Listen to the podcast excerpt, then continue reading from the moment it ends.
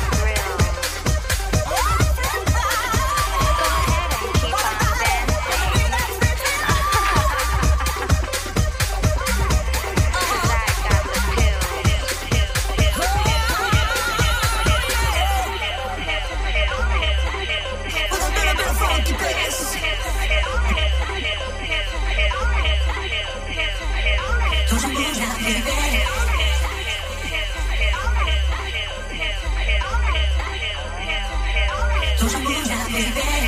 Put a little bit of funky bass.